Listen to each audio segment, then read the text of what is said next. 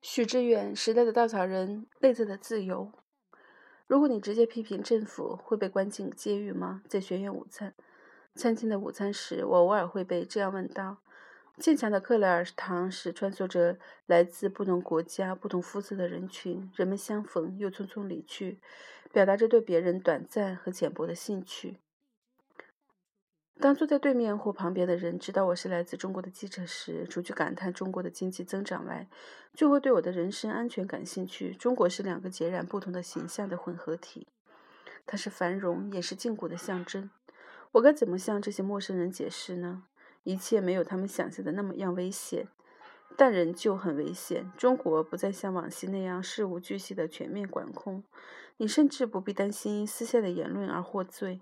事实上，从官员、商人、知识分子到出租车司机，他们在餐桌上闲谈时表现不满，已经成为一项娱乐。你在公共空间里很难看到、听到这种不满。到处是国家富强、和谐社会的赞歌。人们生活在一个二元世界里，这二元世界又加剧了虚伪与嘲讽的蔓延。人们似乎进入这样一个状态：人们感到自身。感到目前的政治体制问题重重，人们表示不满，充满讥笑，却又很少有人准备真的改变它。似乎嘲讽已经产生了足够的满足，在嘲讽中，人们自认已经改变了现实。整个国家已经陷入了卷入主义的泥沼。卷入主义的盛行，是因为现实的困境不能被传达到公共空间。私下的议论无法转换成公开表达的辩论，缺乏社会组织来将不满转化为正常的行动。过去，国家试图改造人的思想，甚至连私下的念头都要压制；而现在，人们有了私下抱怨的自由，而蔓延的嘲讽甚至得到某种程度的容纳与鼓励。但千万记下。记住，这是私下的游戏。但另一个同样重要却常常被忽略的原因是，人们缺乏足够的内心力量去追求自己的主张，或者根本不知道自己的主张是什么。比起外在的束缚，更重要的是，人们缺乏对内在自由的真正渴望。自由很少被视作生活的目的所在，它似乎不仅仅是一种手段。当自由只是一种手段时，它也就经常被交易。大学、媒体、知识分子用灵魂来交换物质生活，主动放弃独立性。而此刻最大的危机是这种内在价值观的坍塌，或者说我们从未建立起这种内心的价值体系。新闻记者是将真实生活的困境转化成公共讨论的传递者，是把被遮蔽与忽略的事实呈现在公共空间的人。双重危机阻碍着我们，一方面。我们知道那些哪些议题是明确不能报道的，即使你报道了，也必定会被删除。你个人可能还会遭遇不公对待。另一方面，我们变成了一个勤奋的自我审查者、自我麻痹者。即使没有受到明确的警告，我们已经率先的提醒自己，这个议题无法碰触。自己放弃了自己的自由，我们也可能变得热衷于字里行间的小小的文字游戏，沉湎于用双关、隐喻、联盟来传递可怜的事实。长此以往，我们的所有兴奋都将集中于说出那一句常识。我想不出改变这种状况的。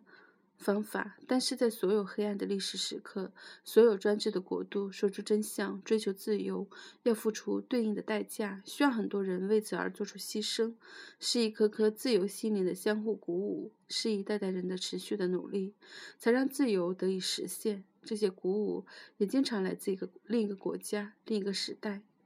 那么，是你写两个版本，还是只有一个？米克洛斯·哈拉茨蒂问道。我们坐在维也纳市中心的一家闹哄。那么你是写两个版本，还是只写一个？米克洛斯·哈拉茨蒂问道。我们坐在维也纳市中心的一家闹哄哄、业务腾腾的餐馆里，虚伪的健康崇拜还没有弥漫至此，弥蔓延至此。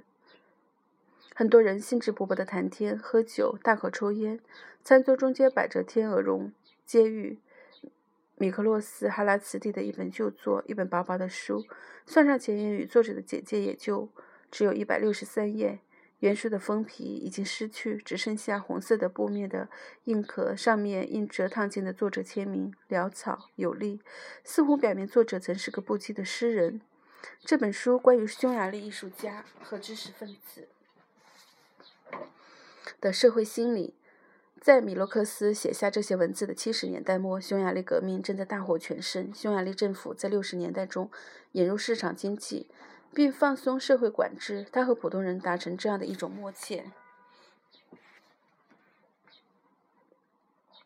我给你更好的物质生活，你放弃对政权的挑战。共产主义的体制并未改变，但比起仍旧严酷的东欧国家，匈牙利像是个天堂。它更富有，也更自由。人们说它是牛肉汤共产主义。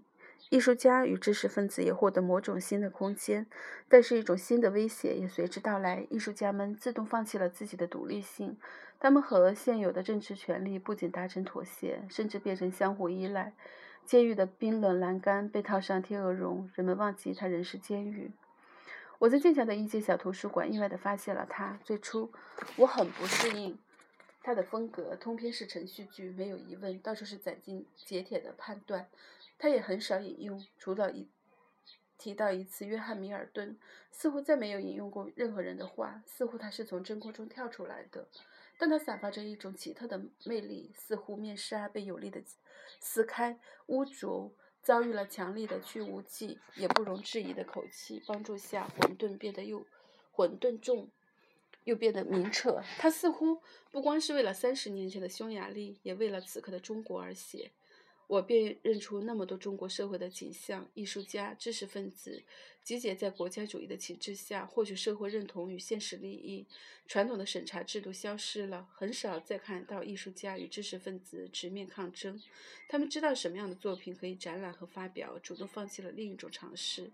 这令我愤慨，不止一次谈论他们的放弃。但当米克洛斯直接询问我时，我不得不承认，我也是一个自觉的自我审查者。我从未写过两个版本的文章，一个为我的编辑，另一个仅仅为我自己。我可以指责中国现行体制的严酷性，但这并不意味着你能创造另你不能创造另一个世界。这个世界暂时的隐藏起来，但它是一个作家对世界和自我更诚实的认识。我从未有过地下写作的经历，我写下的所有东西几乎都被发表，即使经常表现出尖锐。都含着有某种特定技巧。在批评政权时，我知道分寸在哪里，或者自认为知道。最好不要做具体细微的批评，而是使用整体模糊的词汇。自我审查的机制不仅来自政治权力带来的恐惧，也来自市场空间。我不能被市场遗忘。我要谈论公众感兴趣的问题，似乎积累起越多。别人的注意，我自身的价值也随之提高。无形中，世界的一部分被遮蔽了，因为习惯了不去谈论他们。他们甚至开始变得不存在了。而对于另一些人，这些禁区则强烈的吸引他们去探索，以至于除去禁区，他们什么也看不到，什么也不想谈论。他们变成另一种自我审查者。